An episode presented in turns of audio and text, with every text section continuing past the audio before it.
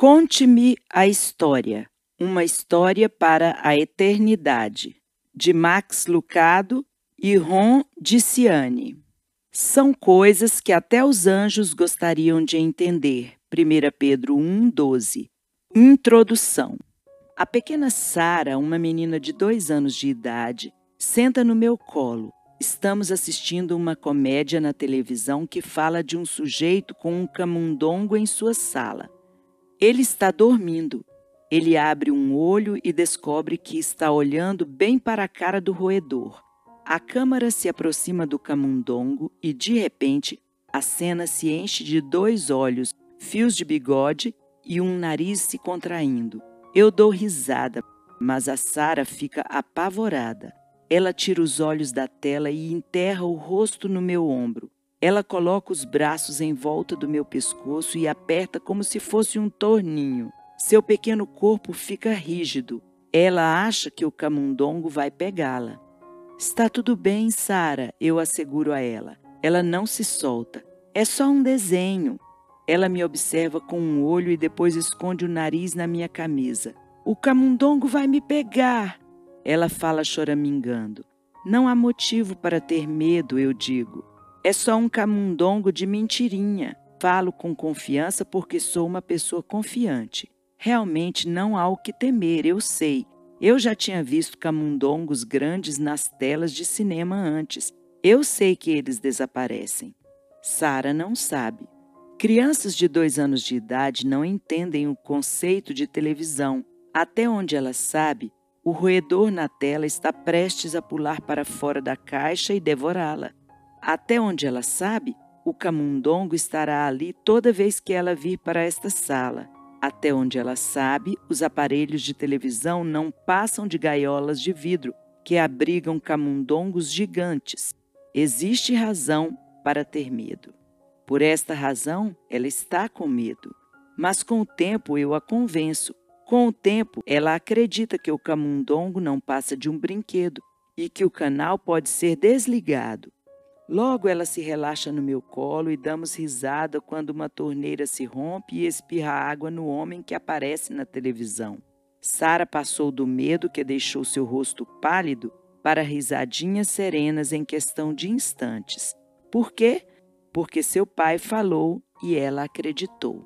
Se tão somente fizéssemos o mesmo, tem camundongos gigantes aparecendo na sua tela? Você tem algum medo que não passa? Tem algum monstro de bigodes com os olhos fixos em você? Eu gostaria que o medo fosse só uma imagem de televisão. Ele não é. Ele observa o movimento nos quartos de hospital e nas funerárias.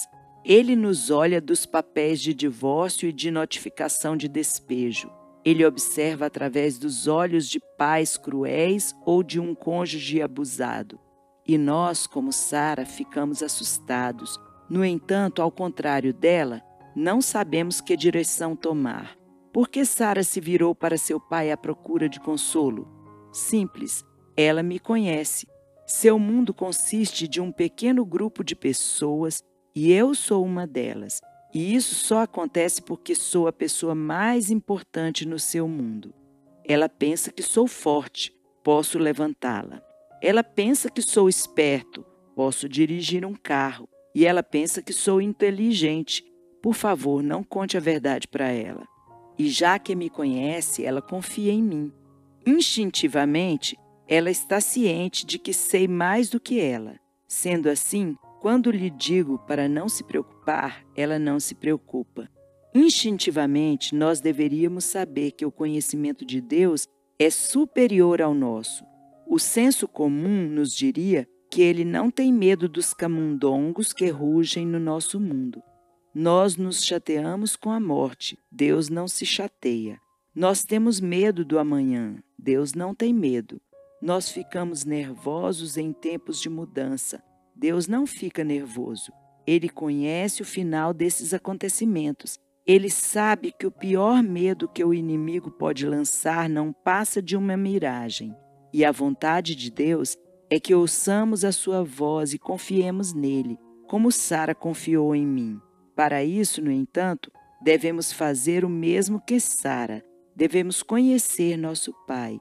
E esta é a meta que Ron e eu temos neste livro: ajudá-lo a conhecer seu pai, ajudá-lo a conhecer o pai que colocou o oceano na palma de sua mão, usou seus dedos para medir o céu, usou uma balança para pesar as montanhas. E ainda mais, ajudá-lo a conhecer o Pai que cuida de seu povo como um pastor e o reúne como cordeiros em seus braços. Estas histórias e ilustrações foram feitas para crianças de 6 a 60 anos que desejam ver a Deus.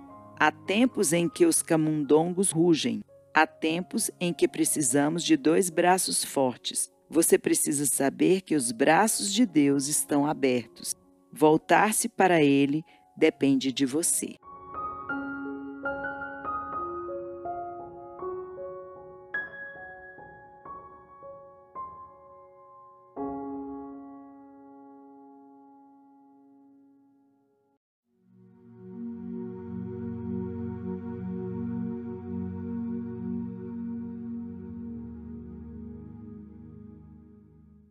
Conte-me a história, de Max Lucado. No princípio, no princípio criou Deus os céus e a terra. Gênesis 1, 1. O pai estava sonhando. Eu podia ver em seus olhos o brilho. Estava ali novamente. O que o senhor vê, meu rei?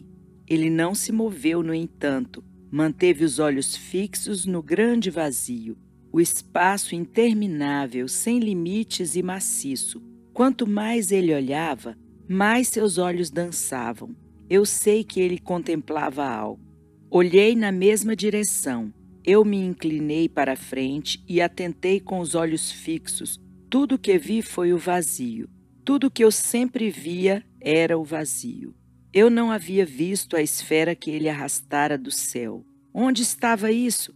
Perguntei quando ele começou a moldá-la em suas mãos. Estava ali, ele respondeu, olhando para fora. Eu olhava e não via coisa alguma. Então me virei, ele estava sorrindo. Ele sabia que a visão de um serafim era muito limitada. O mesmo aconteceu com a água. De onde veio isto? Perguntei, tocando a estranha substância. Eu vi, Miguel, ele dava risadinhas enquanto enchia um oceano que saía de sua palma. E quando a contemplei, formei a água. Eu a vi perto das estrelas. Perto do quê? Das estrelas. Ele estendeu a mão para o vazio. Quando a puxou de volta, ela continuou fechada, como se me estimulasse a inclinar para frente. Eu me inclinei, e assim que meu rosto chegou perto, ele abriu a mão.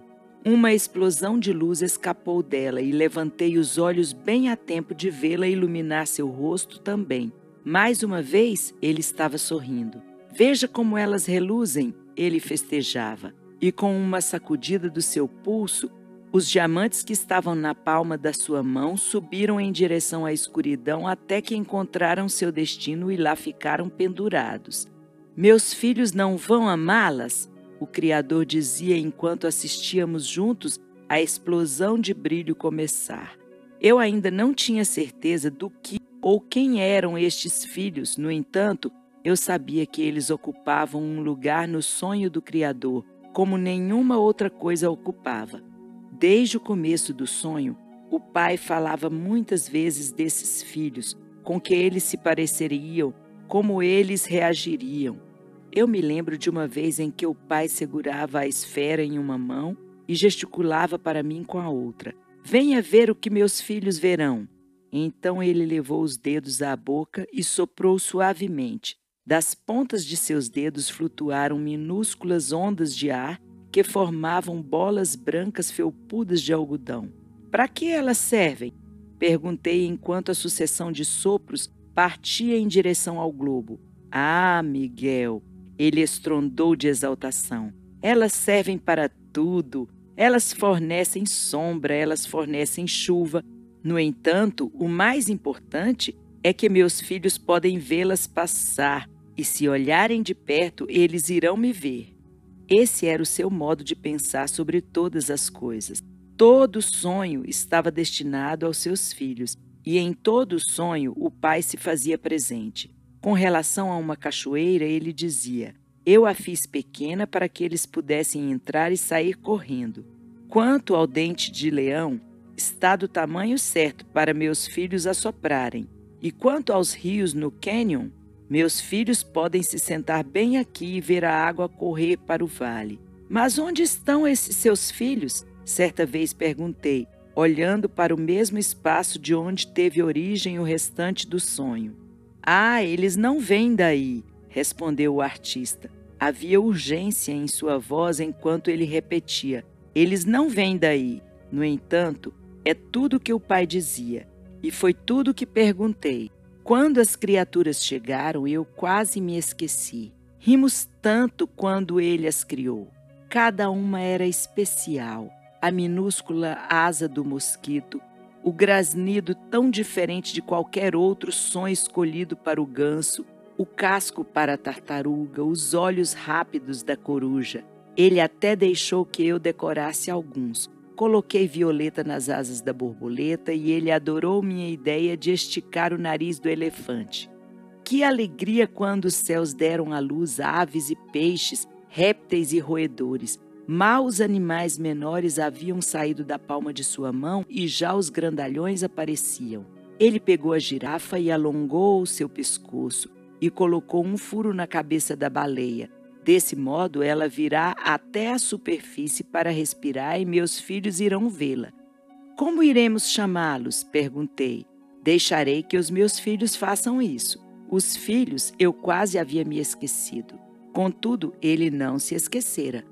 Quando a última criatura de asas deixou seus dedos, ele se virou e olhou para mim e eu soube. Chegou a hora? Sim, chegou a hora. Eu esperava ver seus olhos dançarem novamente. Contudo, eles não dançaram. Eu estava na expectativa, ansioso. No entanto, ele não começava. Por um longo tempo, ele continuou sentado, olhando para o vazio, mais tempo do que o normal. Você vê meus filhos? Não, eles não devem estar lá. Então o que você vê? Eu vejo as suas obras. Ele falou com uma voz suave. Não havia mais alegria nela. O que? O que é? O que você vê? Talvez fosse porque ele achava que era necessário que eu soubesse, ou talvez porque ele precisava que outra pessoa soubesse. Não tenho certeza quanto ao motivo, mas ele fez o que nunca havia feito. Ele permitiu que eu visse. Como se o céu fosse uma cortina, ele pegou e puxou. Antes que eu pudesse ver, pude sentir o cheiro. O mau cheiro fez arder meus olhos. É ganância o que você sente, ele explicou. Um amor por coisas vazias que não fazem sentido. Comecei a desviar os olhos, no entanto, meu rei não desviou. Olhei novamente, estava tão escuro, uma escuridão diferente do céu sem estrelas, uma escuridão diferente do vácuo. Esta escuridão se movimentava, ela se arrastava, ela fazia sombra e oscilava. Era uma fuligem que tinha vida. Ele conhecia meus pensamentos e falava. Ele falava devagar e fazia intervalos. Eles vão acabar com tudo. O quê? Eles vão destruir o que fez deles meus filhos. Foi então que vi pela primeira vez. Ele atingiu o seu próprio ser, chegou ao fundo do seu próprio eu e arrancou uma chama, um círculo que brilhava. Reluzia de um modo radiante na palma de sua mão. Brilhava muito mais que as constelações que ele havia espalhado ou o sol que ele havia acendido. Isto é, comecei, isto é parte de mim, ele terminou, e acrescentou o que eu não poderia ter imaginado: e do meu ser formarei meus filhos. Pela primeira vez eu vi. Vi porque seus filhos tinham tanto valor. Vi a exclusividade neles. Eles penetravam na luz do Pai, o universo que ele criou, os filhos que ele gerou. Mas e a escuridão? Eu tinha que perguntar. Por quê? Assim como eu escolhi, assim eles devem escolher. Ou então eles não serão meus. Só então seu rosto se levantou. Seus olhos brilhavam, mas nenhum deles jamais se esquecerá de mim. Olhe, fiquei com os olhos fixos no amanhã. A princípio não vi coisa alguma. só a terrível escuridão aumentando. Mas então, enquanto eu procurava, eu vi. Primeiro só uma coisa, em seguida uma quantidade, depois mais. Eram luzes, chamas de velas, fracas, mas não perdidas na escuridão. Como as estrelas que ele havia lançado ao céu escuro, essas chamas chamejavam em um mar negro. São meus filhos. Havia satisfação em sua voz. Meus filhos, lembre-se. Não pude esquecer o olhar em seu rosto. Seus olhos reluziam ao suspender os planetas no espaço. Suas bochechas dançavam enquanto ouvia o ronron do gato. Eu já havia visto a alegria em seu rosto, mas não como agora, pois neste instante, ao ver seus filhos brilhando na escuridão, ao ver buscando-o aqueles que eram seus, ele comemorou. Seu semblante explodiu de alegria. Sua cabeça voou e sua risada sacudiu as estrelas. Meus filhos, meus filhos, meus filhos foram suas únicas palavras. E então ele fez uma pausa, enxugou as lágrimas de seu rosto e fez uma promessa para que todo o céu ouvisse. Vocês não se esqueceram de mim, não me esquecerei de vocês. Então virou-se para mim. Ao trabalho, Miguel, temos muito que fazer. Devemos realizar o sonho. E eu pensava que criar os animais era prazeroso. Não haverá dois iguais, ele jurou quando começou a alcançar sozinho as bolas de luz. Algumas grandes, outras pequenas. Algumas tímidas, outras ousadas. Algumas com grandes orelhas, outras com pequenas. E de sua palma elas surgiam geração escolhida, destino traçado, cada uma com um traço diferente de caráter ou forma de corpo. Contudo, cada uma tinha um pouco dele, uma luz no interior, e ele até permitiu que eu ajudasse. Veja o que eu fiz, pai, eu disse a ele. Chamei de sardas. Deixe-me lhe mostrar como elas funcionam. E ele sorriu.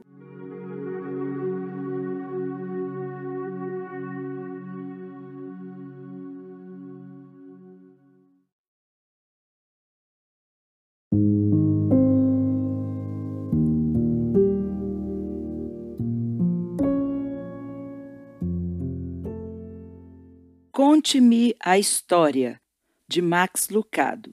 A queda. De toda a árvore do jardim do Éden comerás livremente, mas da árvore do conhecimento do bem e do mal não comerás, porque no dia em que dela comeres, certamente morrerás. Gênesis 2, 16 e 17. Há muito tempo, em uma terra bem distante e diferente de qualquer uma que você já tenha visto, vivia um sábio chamado Shaddai. Ele era um homem grande, de bom coração. Tinha olhos azuis claros e uma barba grossa e longa.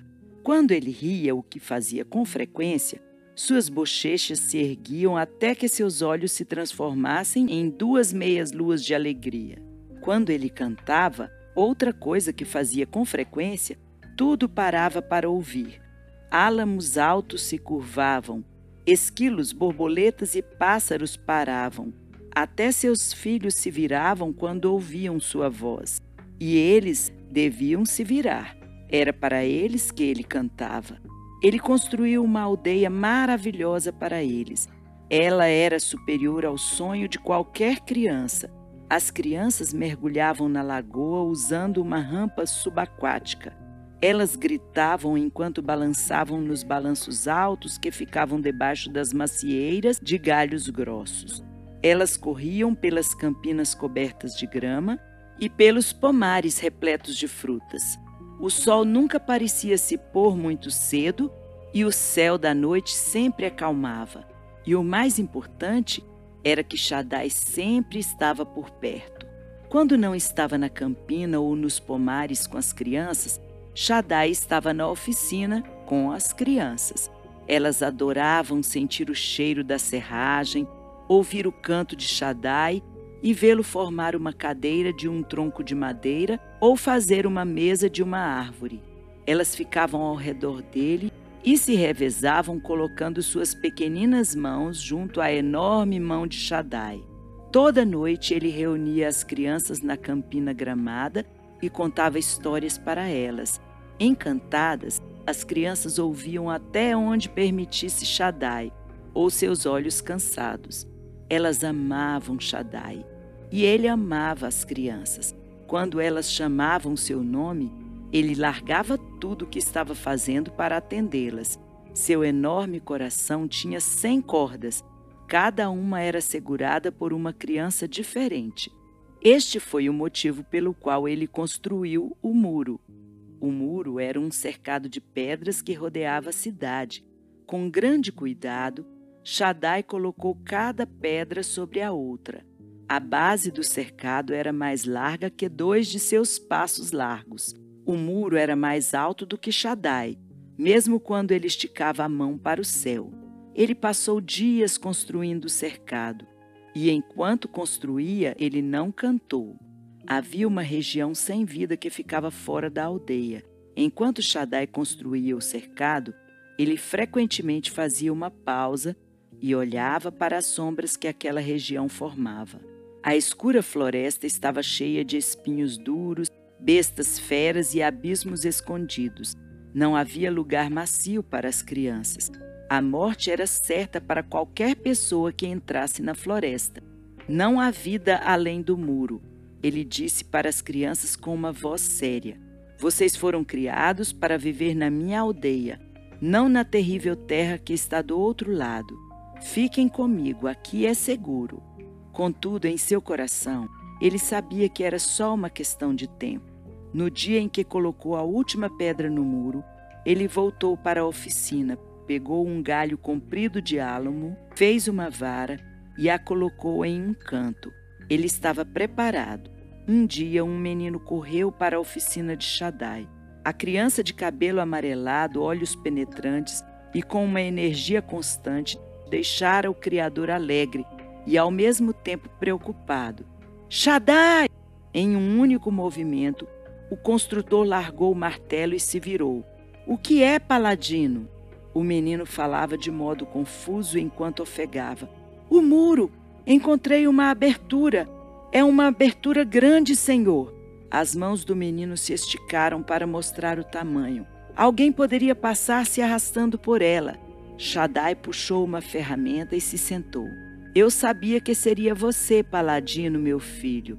Conte-me, como você encontrou a abertura? Eu estava caminhando junto ao muro à procura de. buracos? Paladino fez uma pausa, surpreso que Shaddai sabia. Sim, eu estava procurando buracos. Por isso você pôde avistar a floresta? Eu estava curioso, Shaddai. Eu queria saber o que há de tão ruim lá fora que o senhor não nos permite ver. Shaddai fez um gesto para que o menino se aproximasse. Quando ele se aproximou, o Criador segurou o pequeno rosto em suas mãos e o levantou para que o menino olhasse bem nos seus olhos. A urgência que havia em seu olhar fez com que o estômago de Paladino parecesse vazio. Paladino, me ouça. As regiões que estão lá longe não foram feitas para você. Elas não foram feitas para mim. Um passeio até aquele lugar trará morte. Você não foi criado para viver naquelas terras. Deixe seus pés guiá-lo para os muitos lugares que você pode ir, não para o único lugar que não é permitido. Se sair daqui, você não encontrará o caminho de volta. Paladino falou de modo suave. Então o senhor vai consertar o buraco? Não, Paladino, fui eu que fiz o buraco. O senhor quebrou a parede? Mas o Senhor acabou de dizer que não quer que saiamos. Não quero que você saia. No entanto, deixei o buraco quando fiz a parede. Mas se o Senhor não consertar, as crianças podem sair. Eu sei, Paladino. Mas se as crianças forem obrigadas a ficar, na verdade, elas não estão aqui. Paladino não entendeu. No entanto, não quis fazer mais perguntas. Pouco à vontade, ele virou-se para sair. Enquanto se dirigia à luz do sol, ele olhava para trás a fim de ver a oficina. Lá estava Shaddai sentado, inclinado para a frente, ainda observando Paladino. Paladino estava confuso. Parte dele queria a segurança que encontrava na oficina de Shaddai, enquanto a outra o puxava para o cercado. Ele olhou novamente para a oficina. Shaddai estava em pé agora, sem se mexer, somente em pé, sua grande mão estendida para o menino. Paladino se virou depressa, como que para não ver. Andou o mais rápido possível, sem rumo a princípio, depois com a intenção de ir em direção ao cercado. Não vou chegar muito perto, ele disse para si mesmo. Só vou dar uma espiada. As perguntas vinham tão rápido como seus passos. O que é este impulso que sinto, esta curiosidade? Por que Shaddai me disse para negar esse desejo que sinto de um modo tão forte? Será que é tão errado ter um desejo de ver o que existe do outro lado do cercado? Logo ele chegou ao buraco. Sem parar de pensar, ele se deitou de barriga para baixo e se contorceu o suficiente para colocar a sua cabeça do outro lado. Por que um passeio até lá traria morte? Paladino se perguntava enquanto observava atentamente a floresta proibida. Do que será que Shaddai está me protegendo ou me impedindo de ver? Como se seus joelhos estivessem andando por conta própria, Paladino se arrastou para mais longe. Por muitos instantes ele não se mexeu. Ele queria saber se alguma coisa sairia das árvores para vir machucá-lo. Nada. Ele relaxou os ombros e suspirou. Não é tão ruim. Ele falou em voz alta para quebrar o silêncio. É bom aqui fora. Com o que Shaddai estava preocupado, Paladino começou a caminhar em direção à floresta. Galhos finos estalavam debaixo de seus pés descalços. As flores exalavam um perfume no ar. Os troncos das árvores eram tão grossos que ele mal podia ver o céu. Só vou dar alguns passos em direção à floresta. Ele falou em voz alta, embora ninguém pudesse ouvir, para ver como ela é. Depois de dar outros doze passos, ele parou. Ele gostou do lugar selvagem. Não há o que temer aqui. Pela primeira vez em sua juventude, ele acreditou que Shaddai estava errado. Só espere até eu contar para os outros. E se virou para voltar e passar pelo buraco. Mas o buraco sumiu. Ele parou e arregalou os olhos. Ele só via um muro sólido. Paladino correu para o cercado e se abaixou no mesmo lugar em que havia passado. Ele sabia que este era o lugar, contudo, não havia buraco e nem sinal de que já havia existido algum. Correu uns doze passos para um lado e depois uns doze passos para o outro. Nada. De repente, ele ouviu um som estranho na floresta atrás dele. Ele deu uma volta, mas não viu coisa alguma. Paladino olhou para a floresta. Agora, ela não parecia mais um lugar agradável. Ela era escura e ameaçadora, como se estivesse pronta para devorá-lo. Desesperado, Paladino procurou o cercado. Era muito alto para subir, muito grosso para quebrar. Não havia como voltar para casa. Se você sair daqui, não irá encontrar o caminho de volta. Ressoavam as palavras de Shaddai em sua mente. O menino arregalou os olhos de medo. Ele se sentou no chão, abraçou os joelhos ao peito e começou a chorar. Shaddai, Shaddai, me desculpe, por favor, venha me ajudar. Ouviu-se o apelo de Paladino antes mesmo que ele falasse, pois enquanto ele deixava a oficina de Shaddai, o Criador o observou até onde foi possível. Quando o menino estava longe dos olhos, Shaddai se virou, não para continuar com o trabalho, mas para tirar o avental. Ele pendurou suas ferramentas na parede. Em seguida, ele foi até o canto e pegou a vara, a única coisa que ele havia feito depois de terminar o cercado. Mesmo antes de Paladino chegar ao cercado, Shaddai já havia deixado a oficina. Mesmo antes de Paladino pedir ajuda, Shaddai já estava a caminho a fim de oferecê-la. Mesmo antes do buraco no cercado se fechar, Shaddai já havia aberto outro. Com fortes mãos puxou as pedras até que ele pôde ver a floresta.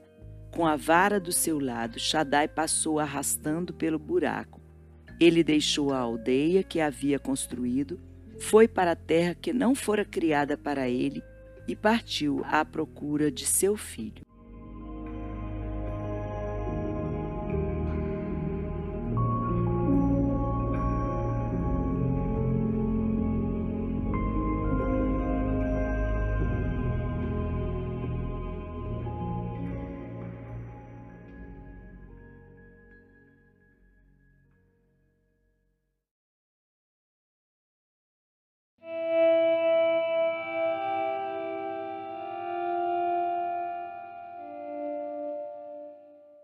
Conte-me a história, de Max Lucado.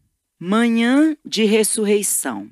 Ele não está aqui, ressuscitou, como tinha dito. Mateus 28, 6.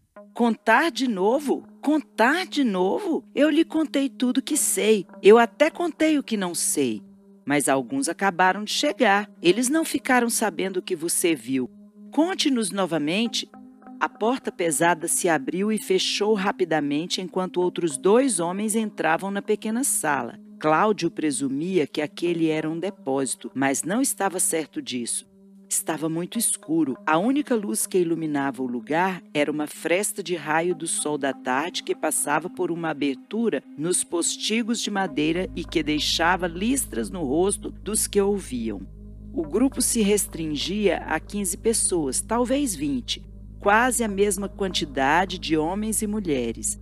Alguns homens estavam com a barba feita, a maioria estava barbuda. Alguns faziam perguntas, outros balançavam a cabeça. Todos estavam sentados com os olhos fixos no jovem soldado, cuja história desejavam ouvir, no entanto, não sabiam se acreditavam. Cláudio tomou fôlego e começou sua história novamente. Eu não tinha que trabalhar naquela noite. Eu tinha trabalhado no sábado inteiro e estava cansado. Na verdade, eu estava de serviço desde sexta de manhã. Eu me lembro de seu rosto. A voz era de uma mulher que estava sentada no chão. Você estava no monte. Fui designado para ir ao Gólgota especificamente há um mês. Um murmúrio se levantou no grupo. Cláudio se defendeu. Eu não pedi isso, foi o que me determinaram. A emoção era indistinta na sala, mas então alguém precipitou. Continue, conte o final da história. Cláudio novamente ponderou suas palavras. Ele nunca havia se imaginado dentro de uma sala cheia de judeus. O contraste que havia entre seus cabelos bem tratados e sua farda curta, com a barba e as vestes dos judeus, só o deixava ainda menos à vontade. Ele viu sua lança no chão, bem aos seus pés. Seu escudo romano estava encostado na parede de tijolos. Vir até este lugar era uma ação perigosa. Ele ficara preocupado desde o momento em que havia chegado em Jerusalém há alguns meses. Certamente não era o lugar que ele havia escolhido para trabalhar. Contudo, quando Roma envia um soldado, ele tem que obedecer. Além disso, ele disse para si mesmo que um ano em um posto distante, sossegado, não poderia ser muito ruim. Errado. Jerusalém estava distante da paz. Os judeus odiavam os soldados. Estes, por sua vez, desconfiavam dos judeus. Se não eram as reclamações dos sacerdotes, eram as revoltas dos zelotes. Nem pensar em passeios ocasionais pela rua mantendo a paz. Jerusalém era um palco de ódio, ódio de Roma, ódio do mundo. Eles se chamavam de povo de Deus, que povo de Deus, sem forças navais, tropas insignificantes, sem imperador, só um templo, uma Torá e alguns estatutos estranhos com relação ao sábado. Cláudio havia sido treinado para respeitar poder e tamanho. Nenhum deles ele encontrou aqui, até a noite passada. O que viu na noite passada, ele nunca havia visto em Roma ou em algum outro lugar. Quando ele contou aos seus oficiais o que havia acontecido, eles lhe disseram para ficar em silêncio. Ele não podia, ele tinha que ter algumas respostas. Assim ele veio para este lugar. Estas pessoas queriam respostas também, por isso elas o deixaram entrar. Era fácil encontrá-las. Todo soldado na cidade sabia onde elas estavam escondidas. A sala mais alta da grande casa branca da esquina. Era o mesmo lugar que elas se encontraram na semana passada, quando ele ainda estava aqui. Um por um, eles se amontoavam na sala. Cada um que entrava batia na porta e abaixava a cabeça de vergonha. Quando Cláudio ficou sabendo como eles haviam fugido e que o deixaram sozinho, ficou surpresa quando eles voltaram. Então por que vocês ainda estão aqui? Ele perguntou. Por que vocês não vão para casa? Se você tivesse visto o que vimos aquele homem fazer, você também ficaria, explicou um discípulo. Parece que ele viu, acrescentou o outro. Entretanto, todos eles sabiam o que havia acontecido no túmulo, ou melhor, eles sabiam que algo havia acontecido no túmulo. Ninguém sabia bem como explicar. Cláudio continuou sua história de onde havia parado. Quando o vi sendo levado para o monte, notei que ele estava diferente. Ele não pedia que o deixássemos ir, ele não gritou nem resistiu. E quando martelamos o cravo na mão dele, Cláudio fez uma pausa, curioso em saber se ele deveria ter mencionado isso. Uma mulher fez um sinal de coragem com a cabeça, dizendo que continuasse. Quando nós colocamos o cravo na mão dele, ele ainda estava com a mão parada. Ele não brigou. Parece com alguma coisa que lhe era peculiar. Um homem no fundo da sala afirmou. Vários balançaram a cabeça em sinal de concordância.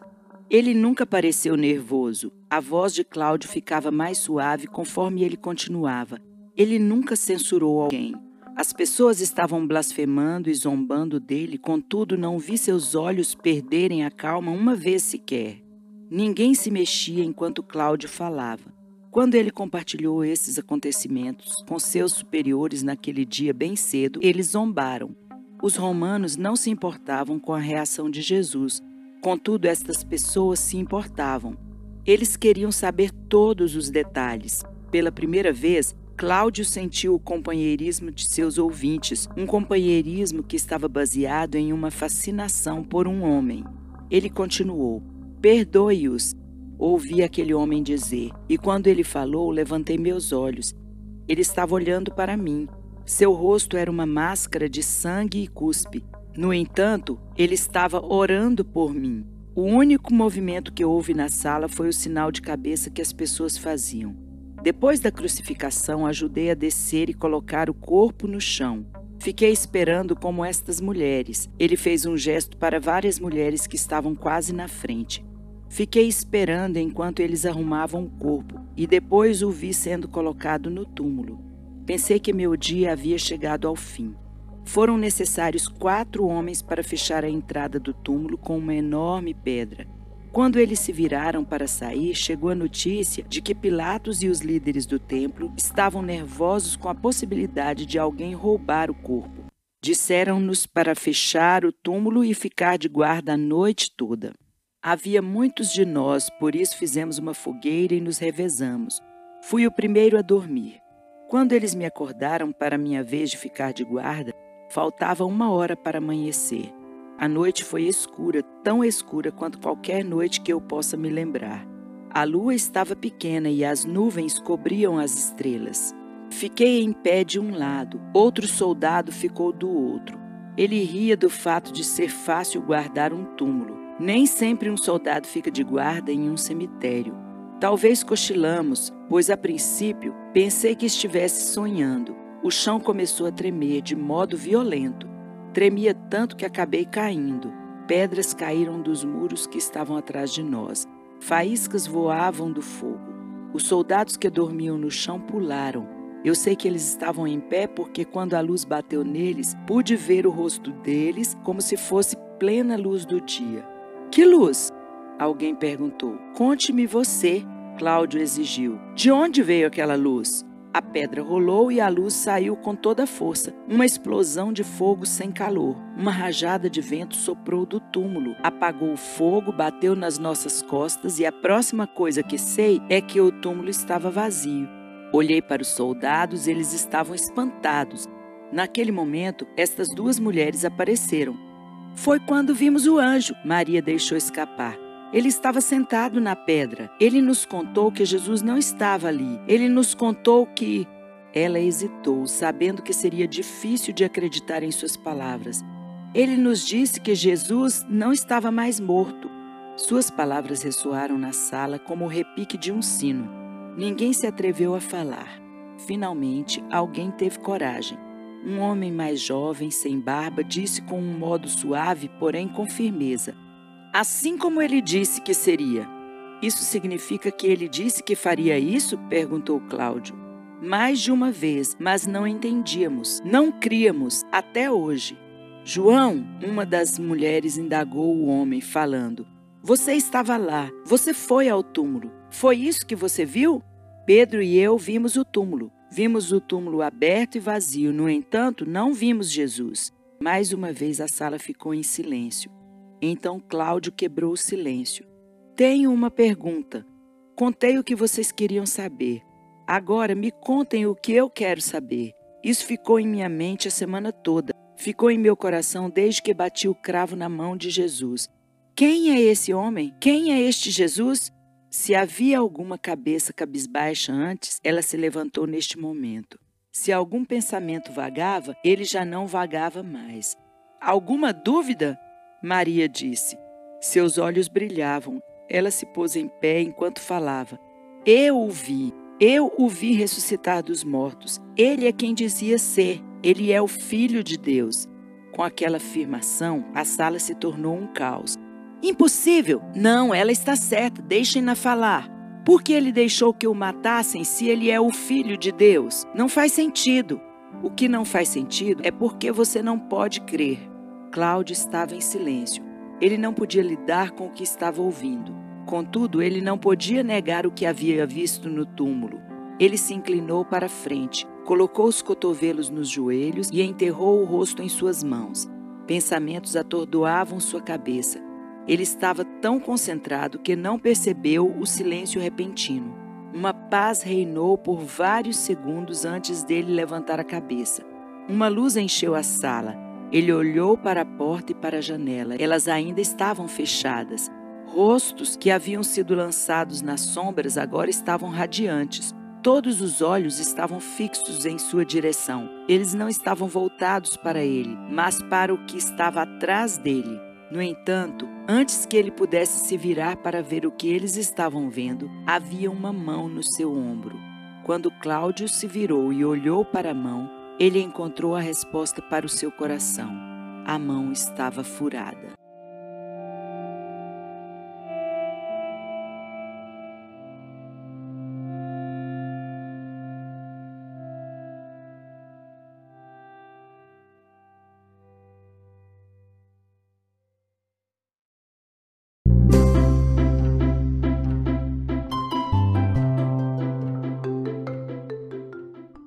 Conte-me a história de Max Lucado. Em sua presença.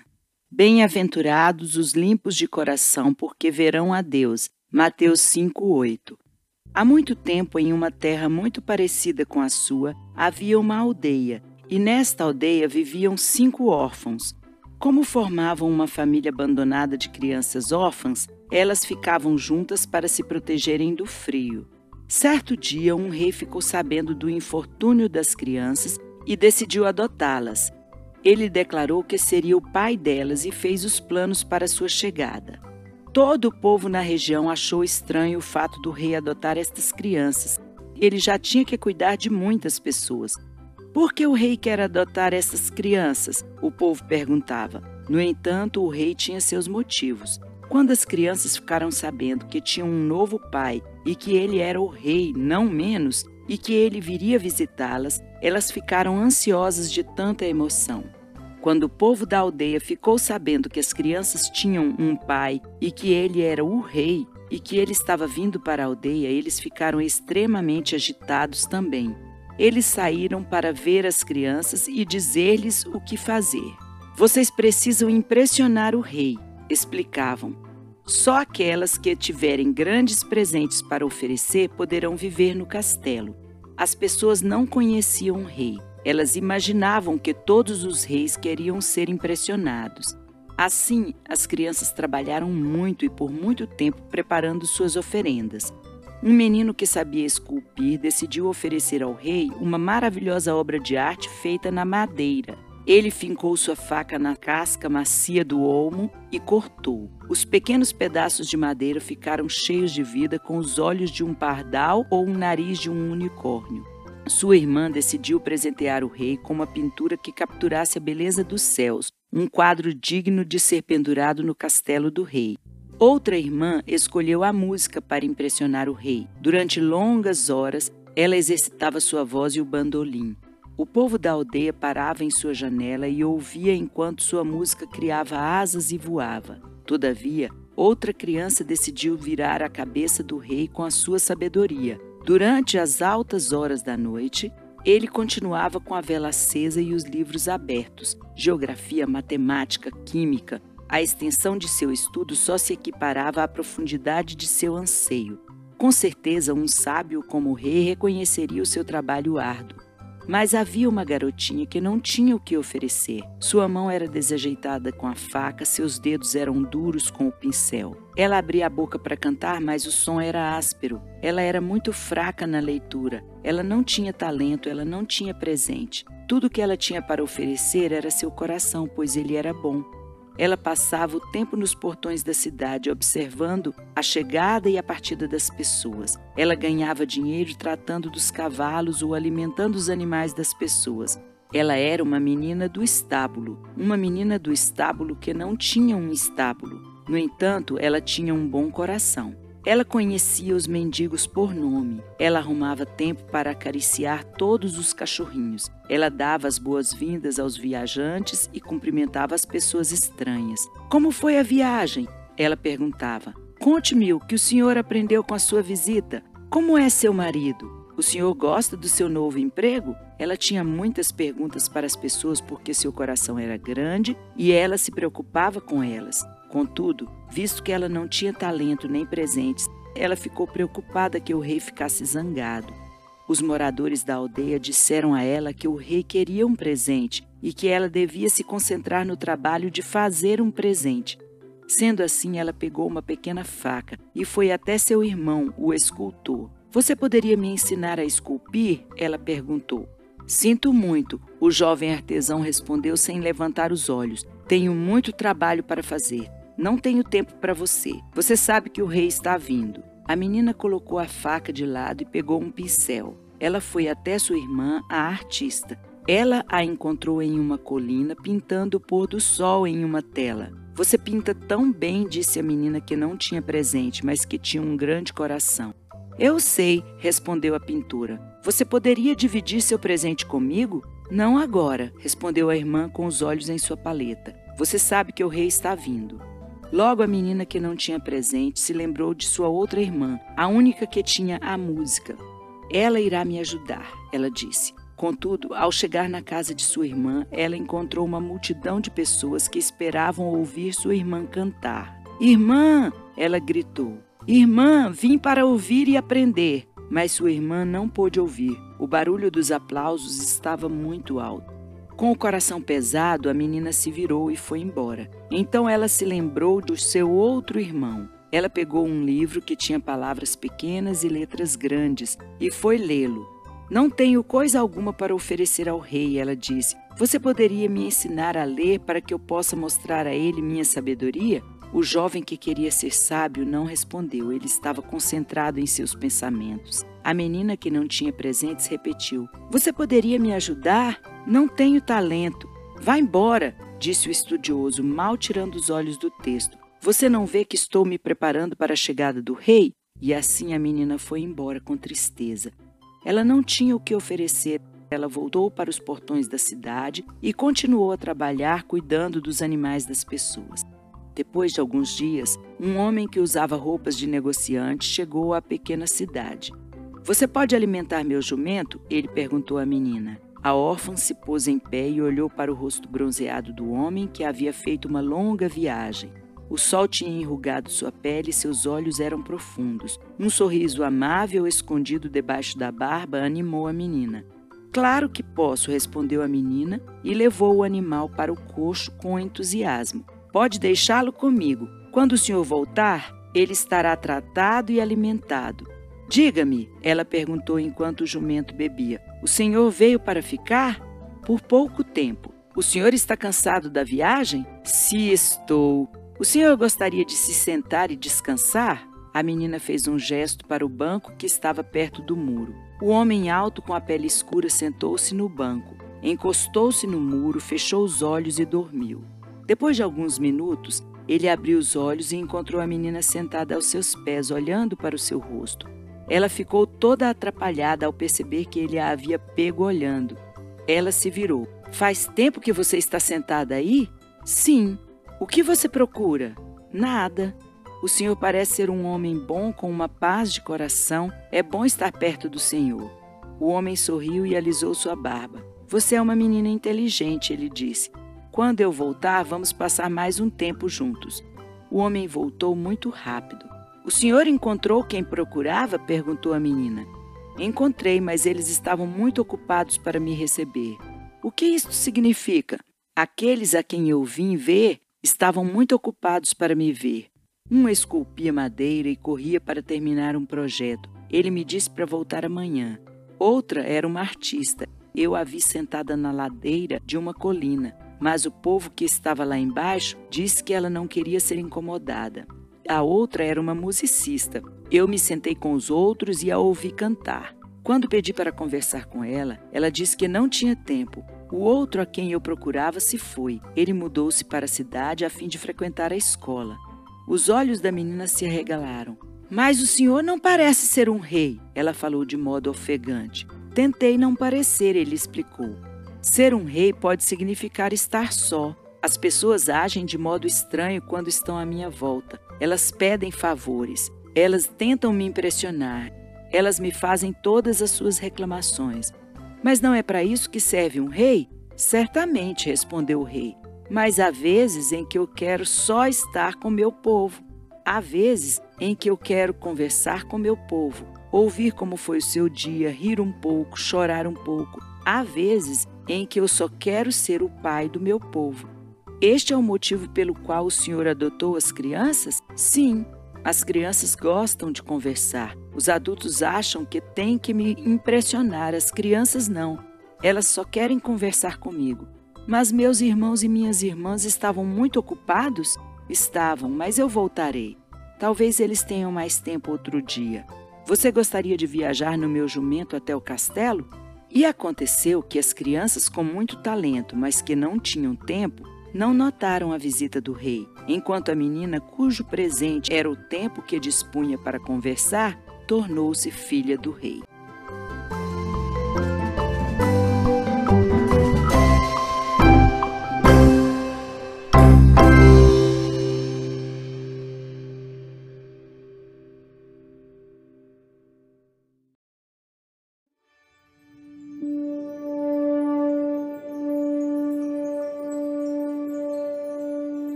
Conte-me a história de Max Lucado. Guerra espiritual. O Senhor pelejará por vós e vós vos calareis. Êxodo 14, 14. John Cole sabia que algo estava errado no momento em que entrou em casa. A casa estava quieta, muito quieta. Querida, ele gritou. Andréa, tem alguém em casa? Aqui em cima, John. John subiu as escadas. Ele encontrou seu filho e sua esposa no quarto de Jeff. O menino estava de cama, chorando com a cabeça no travesseiro. Andréa estava sentada ao seu lado. John não disse uma palavra. Sentou-se ao lado da cama e colocou sua mão nas costas de Jeff. Depois de um instante, ele olhou para Andréa. Foram os Ryan de novo? Ela falou devagar, tentando controlar sua raiva. Eles estavam esperando por ele depois da aula. Quando ele saiu, o mais velho, Bob, estava sentado na bicicleta de Jeff e os outros irmãos estavam bloqueando o caminho de Jeff. Quando Jeff pediu a bicicleta, um dos meninos o empurrou para o chão. Eles bateram nele? Não, mas eles disseram que me bateriam se eu não desse um dólar para eles, disse Jeff, olhando para seu pai, e seu rosto molhado de lágrimas. Não foi certo o que eles fizeram, pai, não foi certo. Eu sei, filho, eu sei. John envolveu o rosto de Jeff em suas mãos e enxugou as lágrimas. Conversaremos mais depois do jantar. Jeff não podia ver os dois visitantes que entraram na sala enquanto ele descansava. Ele não podia ouvir a agitação de suas asas ou de sua conversa. O que será que eles queriam com este rapazinho? Falou Paragon primeiro. Ele não prejudica ninguém. Eles observam os jovens Paragon. E além disso, eles encontram corações maus que cumpram suas ordens, respondeu Aeges, seu companheiro. A força dos dois anjos enchia a sala. Ombros largos contornados de músculos, braços fortes, espadas preparadas em seus cinturões, rostos firmes e sérios. Suas vestes brancas e finas reluziam, e seus olhos estavam cheios de ira. Depois do jantar, John teve uma ideia. Vamos para a sala de estar, ele sugeriu. Tenho algo para lhes mostrar. Quando os três se sentaram no sofá, John foi até a mesa em que servia o café e pegou a grande Bíblia da família. Com cuidado, ele abriu a Bíblia em uma das ilustrações coloridas. Era uma ilustração que Jeff já tinha visto muitas vezes. Moisés em pé à margem de um grande mar. O céu no plano de fundo estava escuro com nuvens, os cabelos e as vestes de Moisés flutuavam ao vento. De um lado, um exército de carruagens corria em sua direção, e à sua frente, um grande grupo de pessoas permanecia em pé. Os soldados nas carruagens pareciam perigosos. O povo parecia estar com medo e, no entanto, Moisés parecia calmo. Ele segurava sua vara e encarava os céus. As palavras que estavam bem embaixo da ilustração diziam: O Senhor pelejará por vós e vós vos calareis. Quem você acha que disse aquelas palavras, filho? perguntou John. Moisés? sugeriu Jeff. Acertou. Você acha que ele estava com medo? Se fosse eu, estaria. Com todos aqueles malvados se aproximando e todas aquelas pessoas pedindo ajuda, eu teria ficado com medo. André resolveu falar. Ele estava em um beco sem saída. De um lado havia o mar e do outro o exército. Para onde ele pode ir? Foi assim que me senti hoje com os Brian, pai, disse Jeff. Eu me senti em um beco sem saída. John fechou a Bíblia e a colocou na mesa novamente. Eu sei, filho. É por isso que temos que fazer o mesmo que Moisés. Nós temos que pedir que Deus nos ajude. Paragon e Aeges estavam em pé atrás da família, olhando para a ilustração. Eu não me lembro de Moisés ter aquela altura, disse Paragon. Ele não tinha, Aeges explicou, mas a pessoa que fez a ilustração não sabia disso. Entretanto, o restante parece estar certo. Lembra quando Deus nos mandou assoprar para abrir o mar e deixar o povo passar? É claro que me lembro, foi demais. Parece que seremos chamados para agitar mais algumas coisas muito em breve. Era quase meia-noite quando John entrou no quarto de seu filho. Jeff estava dormindo. André estava dormindo no outro quarto. No entanto, John havia passado quase uma hora sentado no sofá com a Bíblia aberta no seu colo, lendo as promessas de auxílio de Deus. Já o tenho feito. Levar-vos-ei, pois carregar-vos-ei e vos salvarei. Porque quanto ao Senhor, seus olhos passam por toda a terra para mostrar-se forte para com aqueles cujo coração é totalmente dele. O anjo do Senhor acampa-se ao redor dos que o temem e os livra. Porque aos seus anjos dará ordens a teu respeito, para que te guardem em todos os teus caminhos. Vede, não desprezeis a qualquer destes pequeninos, porque eu vos afirmo que os seus anjos nos céus veem incessantemente a face de meu Pai Celeste.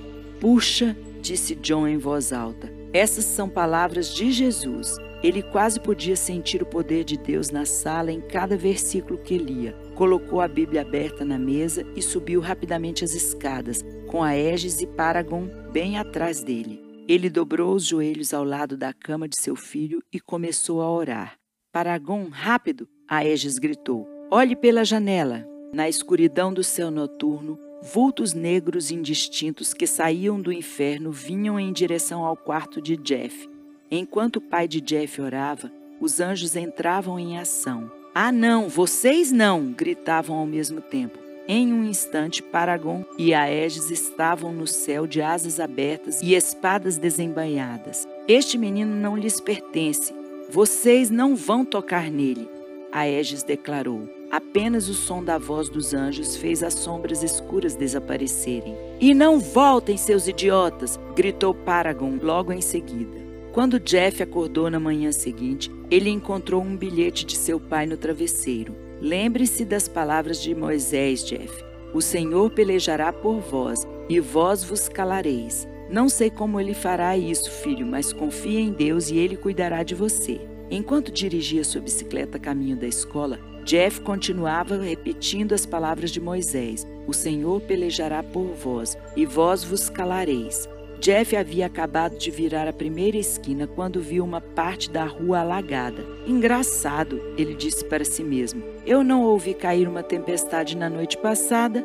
Ele deu a volta com a bicicleta e pegou outra rua para a escola. Quando dobrou a esquina, ele ouviu uma batida e um estrondo. Ele olhou e viu um menino no chão perto de um carro estacionado com sua bicicleta ao lado, as rodas ainda girando. Jeff correu até o menino caído, que estava gemendo de dor. Era Billy Bryan, o mais novo dos irmãos Bryan. Eu estava olhando, Billy lamentava. Eu não vi o carro. Eu só fui com a bicicleta em sua direção. Billy estava segurando o cotovelo. Ao ver o sangue, Jeff soube o que fazer. Fique aqui, vou buscar ajuda, ele disse. Mas ao se virar, ele correu para os braços de um homem. Era seu pai. Eu estava seguindo você, ele explicou, caso acontecesse alguma coisa. Os minutos que se seguiram foram uma confusão. Jeff contando para seu pai o que havia acontecido, John carregando Billy, Andréa fazendo curativos no braço de Billy. Foi quando Billy percebeu onde estava. Ele chorava tanto que nem percebera quem o havia ajudado. Espere um minuto, ele disse. Você é Jeff Cole? Jeff não respondeu. Nós pegamos sua bicicleta ontem. Jeff ainda não dizia uma palavra. Mas mesmo assim você me ajudou. A voz de Billy era suave por ele estar admirado. Andréa sorriu para Jeff. As coisas vão melhorar agora. John sorriu para Andrea. Deus agiu novamente. E acima do grupo, a Aegis sorria para Paragon. Aquele foi um movimento inteligente, soprar aquela água na rua para que Jeff fizesse um caminho diferente para a escola. Aprendi no Mar Vermelho. Paragon dava gargalhadas. Estou curioso em saber se algum dia alguém irá fazer uma ilustração de Jeff ajudando Billy. A Aegis riu. Se fizerem, espero que eles não façam Jeff parecer muito alto.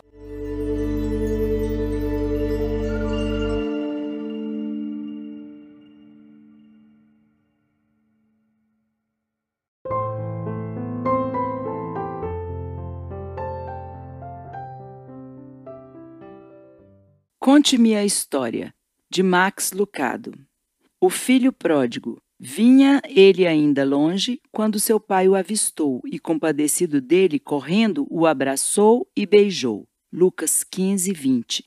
Porque eles sempre estavam se machucando mutuamente, Bill se sentia como se não conhecesse mais seu filho. Josh estava cobrando o dinheiro que sua mãe lhe havia deixado ao morrer. Aquele dinheiro era para os custos com a faculdade e Josh só poderia recebê-lo depois que completasse 18 anos. Agora, com 18 anos, Josh queria o dinheiro, mas não para bancar os estudos. É meu, não é? Ele gritava. Claro que é seu, respondia seu pai, mas é o dinheiro de seus estudos. Não deve ser usado para se divertir. Eu não vou me divertir, pai, só vou embora. Para onde? Para quê? Não sei. Eu só quero ir embora. E assim continuaram as discussões por semanas. Só nesta semana, Bill tomou a decisão. Bem antes do sol aparecer, ele entrou no quarto de Josh e sentou-se ao lado da cama. Ele não sabia a que horas Josh havia chegado na noite anterior. Contudo, o cheiro de cerveja dava a entender que havia sido de madrugada. Josh nem mesmo havia tirado as roupas. Ele estava dormindo de jeans. O pai ficou com os olhos fixos no rosto de seu filho por um longo tempo. Anos atrás, quando vinha de suas viagens de negócio, ele arrastava uma cadeira para o lado da cama do filho enquanto ele dormia. Tirava uma mecha de cabelos da testa de Josh e tocava suas bochechas macias. Tudo parecia tão simples naquele tempo. O maior desafio era fazer o aro de uma bicicleta rodar ou pegar uma bola no ar. Agora havia o brinco do menino, o corte de cabelo estranho, a tatuagem. Era como se seu filho vivesse em um mundo diferente, um mundo que o pai não podia entender, mas que temia. Nós perdemos algo, Josh, disse ele para seu filho que ainda dormia. Talvez nunca tivemos o que perdemos. Talvez enterramos com sua mãe. A mão de Billy estava novamente na testa do filho. No momento em que Josh acordou, Bill sabia o que tinha que fazer. Vou lhe dar o dinheiro, ele disse para Josh no café da manhã. Pegue suas coisas, vou levá-lo ao aeroporto. Enquanto eles esperavam um avião, Josh interrompeu seus pensamentos. Pai, eles estão embarcando. Os dois caminharam em direção ao portão e pararam. Acho que peguei tudo, Josh dizia com tranquilidade enquanto se virava para o pai. Josh jamais tinha visto o que viu em seguida e nunca esperava ver lágrimas. Embora seu pai piscasse os olhos e fosse embora como que para observar pela janela, Josh viu lágrimas. Josh se atirou ao chão do lado do balde. Ele olhou para o relógio na parede. Três horas da manhã. Ele estava tão cansado. Havia limpado a cozinha, lavado os banheiros, carregado várias cestas da lavanderia e agora estava esfregando os quartos onde ficavam as beliches. Só encontrou o bolso da camisa vazio quando foi pegar um cigarro. Sem dinheiro, sem cigarros. Com as costas na parede e os braços nos joelhos, ele olhou para o quarto meio escuro. Embora não pudesse ver o rosto das pessoas que ali estavam, ele podia ouvi-las roncando. Um quarto cheio de viajantes sem destinos e bêbados. Alguns estavam fugindo, outros estavam voltando, mas todos estavam sonhando com um lugar melhor todos almejavam por um lar. De todos os lugares em que Josh pensou que acabaria morando, o dormitório do Exército da Salvação não era um deles. Há três meses, quando chegou na cidade, ele era arrogante e rico. A única coisa que ele exibia mais do que seu dinheiro era seu sorriso arreganhado. Comprou um carro, alugou um apartamento, comprou roupas novas. Não se podia contar o número de amigos que tinha. Então veio a ligação do banco. Ele estava sem dinheiro. Naquela noite, um restaurante recusou seu cartão de crédito. Como não podia pagar mais o carro, o revendedor pegou o carro de volta. Ele vendeu seu estéreo, penhorou suas joias. Um ladrão levou sua mochila e sua carteira. A cada dia o círculo de amigos ficava menor. Por fim, ele não pôde pagar o aluguel, foi despejado. Josh Passou a semana seguinte nas ruas, nas mesmas ruas onde ele virava a cabeça com seu estilo. Agora ele virava a cabeça por causa de seu mau cheiro. Foi quando ele ficou sabendo deste abrigo onde se pode dormir em troca de 10 horas de trabalho. Difícil de acreditar que fiquei neste lugar por um mês, Josh disse para si mesmo quando se sentou no chão. Um mês lavando pratos e latas de lixo e limpando o vômito de pessoas que, por estarem tão bêbadas, não conseguiam nem chegar ao banheiro. Por apenas um instante, ele permitiu que seus pensamentos o levassem para casa. Lembranças de uma cama quente, boa comida, conversas na varanda. Ele pensou na fazenda, pensou nos trabalhadores de seu pai que vinham nos finais de semana para receber o pagamento. Aqueles caras estão melhor do que eu, ele suspirou. Mesmo o cara que corta a grama para meu pai tem comida boa e um lar. Engraçado. Há apenas alguns meses, a casa de Josh era uma prisão que tinha muitos regulamentos. Uma gaiola que prendia um pássaro que queria ser livre. No entanto, agora, Josh tinha saudades de seu lar. Ele ficou em pé e deu alguns passos em direção ao quarto que devia limpar. De repente, ele viu seu rosto no espelho. Parecia diferente. Ele colocou o cabelo para trás e fixou os olhos em sua imagem. Ele viu algo que jamais tinha visto. Ele viu seu pai. Disseram-lhe que ele se parecia com seu pai, contudo ele não podia ver. Nesta noite ele viu, mesmo queixo, mesmo nariz. Pai, em sua mente ele via seu pai novamente. No aeroporto, as palavras de seu pai não saíam, no entanto. O mesmo não acontecia com suas lágrimas e as lágrimas disseram mais do que qualquer palavra. Josh se endireitou e falou em voz alta, tão alta que o cara que estava na beliche mais próxima rolou na cama. Josh não se importava. Estou indo para casa. Ele colocou o esfregão e o balde no chão e saiu na noite. Hank toma um gole de café no copo de plástico e afasta o copo. Esta era sua hora preferida no dia, bem cedinho, quando o céu cinzento fica dourado. Como a maioria dos caminhoneiros, ele dirige à noite, mas diferente dos outros motoristas, Hank gosta de ficar na estrada algumas horas pela manhã. Cada pôr do sol é um milagre, ele dizia enquanto deixava o caminhão parar. Quem quer perder um milagre? Em seus 30 anos na estrada, Hank tinha visto muitas vezes o sol se pôr. Na maioria delas, ele estava sozinho. Nesta manhã, no entanto, ele está prestes a ter uma companhia. Enquanto vira o caminhão para a estrada, ele vê alguém pedindo carona. Um jovem de jeans e uma camisa esfarrapada. Não é sempre que Hanks dá carona para viajantes, mas havia alguma coisa naquele rapaz que chama sua atenção. Ele joga o caminhão de carga para o acostamento. Pelo retrovisor lateral, ele pôde ver o rapaz correndo em sua direção. Hank se inclina para abrir a porta do lado do passageiro. Obrigado por parar. O rapaz que pede carona está quase sem respiração. Viagem longa? No mínimo mais duas horas para o sul. É tudo o que preciso. O jovem sobe no caminhão. Para onde você vai? pergunta Hank. Para casa. Faz tempo que você partiu? Quando o rapaz se vira para responder, Hank ouve sua voz triste. Muito tempo, senhor, muito tempo. Meu nome é Hank. O meu é Josh, responde o rapaz. Hank olha para os olhos cansados e as roupas sujas de Josh. Parece que você precisa de uma boa noite de sono e comida. É, eu tenho passado por tempos difíceis. Antes de perceber, Josh se acha contando sua história. Ao terminar, ele olha para os olhos de Hank, que estão cheios de compaixão. Então você acabou ficando com tanta fome que decidiu ir para casa? Josh parou por um momento antes de responder. Não, não foi assim. Quero dizer, eu podia ter continuado no emprego, eu até podia andar com minhas próprias pernas, pensar no que fiz para meu pai. Eu parti o coração dele. Preciso me desculpar com ele. Você vai ficar em casa? Não sei, Hank. Vou ver se posso conseguir trabalho por perto. Mas não acho que meu pai irá me querer debaixo do mesmo teto. Opa, ele disse de repente. Vou descer aqui. Hank não reduz a velocidade. Não há necessidade, filho. Irei levá-lo até sua casa. Hank tira o caminhão da rodovia e entra em uma pequena estrada. Seguindo as instruções de Josh, ele continua passando pelas fazendas e planícies. Hank percebe que Josh não está falando muito. O rapaz fica com os olhos fixos no chão do caminhão. Suas mãos estão apertadas entre os joelhos. O motorista experiente coloca sua mão no ombro do rapaz. O que será de mim se ele nem mesmo me deixar passar pelo portão?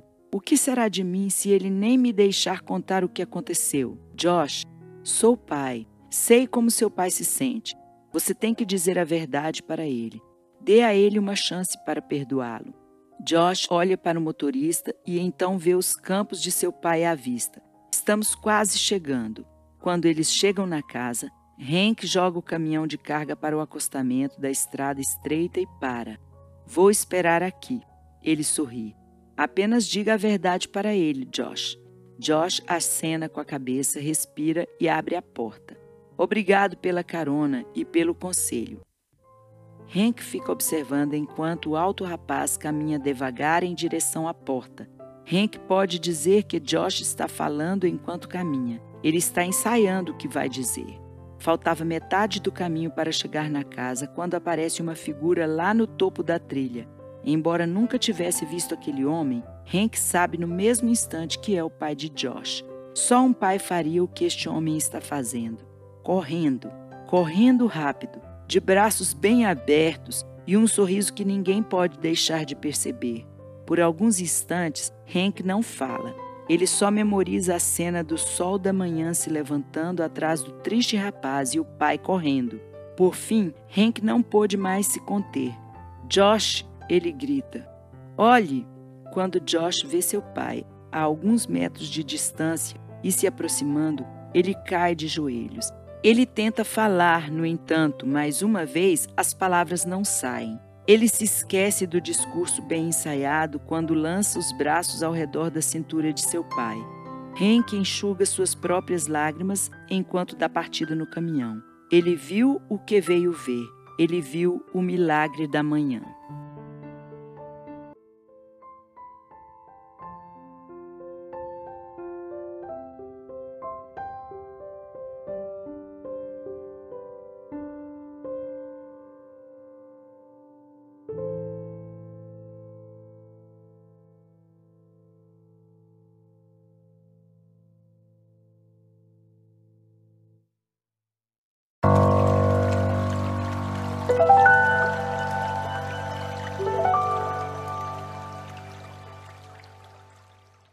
Conte-me a história, de Max Lucado.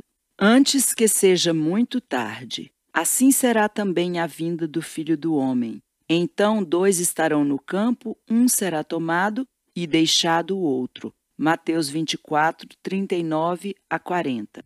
Espantados, os dois meninos olharam para o capitão. O senhor está deixando a ilha? Eles disseram em uníssono o que frequentemente faziam porque eram gêmeos e sempre estavam pensando na mesma coisa. O Senhor não pode deixar a ilha, disse Argo. Sem o Senhor aqui, nós ficaremos tão, tão. Sozinhos, Arion terminou a sentença de Argo, como muitas vezes fazia. Arion está certo, Argo afirmou. O capitão olhou para os meninos com olhos complacentes. Apenas lembrem-se do que eu lhes ensinei. E lembrem-se, eu vou voltar. Os meninos não podiam imaginar a vida em Terrene sem o capitão. Argo e Arion mal tinham dois anos de idade quando o navio em que estavam naufragou e seus pais se perderam na tempestade. O capitão e os meninos foram para esta pequenina ilha, fizeram dela seu lar e a chamaram de Terrene. Isso aconteceu há 14 anos e agora o capitão estava partindo e eles sentiam medo. A vida é muito mais do que terrene. E quando eu voltar, nós partiremos juntos para Bluestone. A vida é muito mais do que terrene. Até onde Argo e Arion sabiam, tudo o que havia no mundo era como terrene, pequena e cinzenta. Não um cinza alegre como a nuance da neve sombreada, não um cinza forte como a sombra das nuvens trovejando, mas um cinza escuro e turvo, como a pele cansada de um elefante ou as cinzas de uma fogueira apagada. Mas se o cinza é tudo que você já viu, o cinza é tudo que você espera ver. Vocês têm que ver com o coração, não com os olhos, desafiava o capitão. O capitão havia passado muitas noites sentado com os meninos, explicando o cinza de todas as coisas e o significado da cor. De acordo com o capitão, há muito tempo um vulcão entrou em erupção, enterrando para sempre as cores da ilha em uma montanha de fuligem. Consequentemente, Terrene era uma ilha cinzenta que ficava no meio de um grande oceano cinzento. Ondas com picos cinzentos batiam contra as praias de areia cinzenta. Árvores com troncos cinzentos abrigavam pássaros de asas cinzentas. Animais cinzentos com olhos cinzentos saíam detrás de arbustos cinzentos. Só os meninos e o capitão não eram cinzentos. Uma floresta cerrada estava localizada no meio da ilha, e no meio da floresta erguia-se uma montanha. O capitão disse para os meninos ficarem longe das duas. Ele disse: O vulcão entrou em erupção uma vez, ele entrará em erupção novamente. Fiquem longe da floresta, ele disse, pois ela irá tirar a cor de vocês. Eles acreditaram no capitão porque ele havia visto milhares de ilhas Existem ilhas, o capitão diz, tão vastas que é impossível caminhar ao redor delas mesmo em dois dias. Esta revelação surpreendeu Argo e Arion, pois eles podiam correr ao redor de toda a ilha de Terrence em um dia. E existem ilhas onde o céu é tão claro e a água tão doce que os pássaros cantam e as criaturas saem da floresta e vêm para a areia. Surpreendente, os pássaros não cantavam em terreno e as criaturas nunca saíam da floresta. Mas existe uma ilha que é a mais especial. Bluestone, os meninos afirmaram em uníssono. Eles sabiam bem o nome, pois era lá que estava a casa do capitão. Ah, Bluestone, o capitão sorria.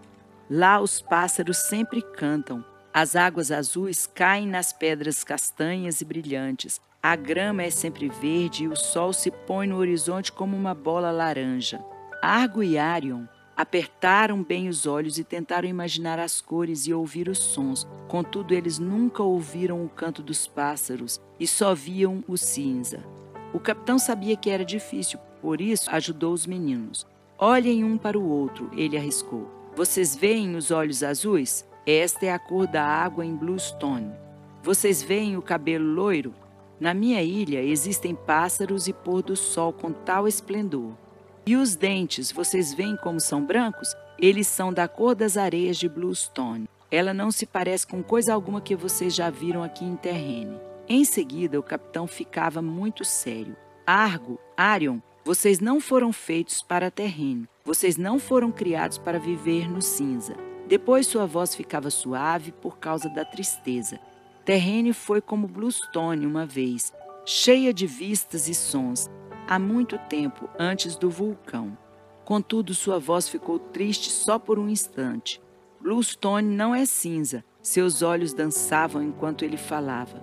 E Bluestone é o verdadeiro lar de vocês. Estou partindo por pouco tempo, ele disse. Vou a Bluestone para arrumar lugar para vocês, mas voltarei e os levarei para lá comigo.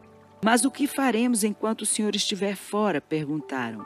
Lembrem-se um ao outro que este não é seu lar. e se ajudem a se preparar para partir quando eu voltar. Embora os meninos acreditassem no capitão, o coração deles ficou triste ao vê-lo subir no seu barco de pesca e começar a navegar para Bluestone.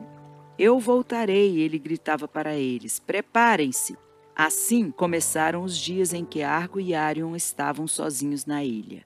A princípio, eles eram semelhantes e faziam exatamente as mesmas coisas. Levantavam cedo, olhavam para o rosto um do outro e pensavam em Bluestone.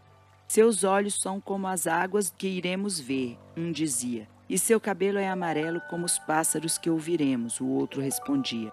Não fomos criados para viver em terrene, eles afirmavam. Nós fomos criados para viver em outro lugar. Então, eles passavam o dia juntos, sonhando com o capitão e se lembrando de suas palavras. Quando chegava a noite, eles iam para a parte leste da praia de onde o capitão havia partido e narravam os detalhes de sua despedida.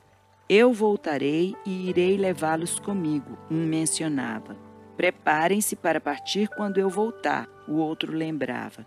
E depois eles descansavam durante a noite. Eles passaram muitos dias procurando pelo capitão no horizonte. Esperar seu regresso era a maior alegria deles a princípio. No entanto, depois de muitos dias, Argo e Arion começaram a ficar cansados. Para mim, é difícil me lembrar da voz dele, Argo confessou. Arion acrescentou: As cores estão ficando obscuras. Uma tarde, Arion foi dormir na areia cinza enquanto era vez de Argo ficar de vigia. Quando Arion acordou, Argo havia deixado a praia. Ele não voltou até que o sol da tardinha estivesse se pondo e Arion já estava na parte leste da costa. Aonde você foi? perguntou Arion. Fiquei cansado do oceano e fui para a floresta.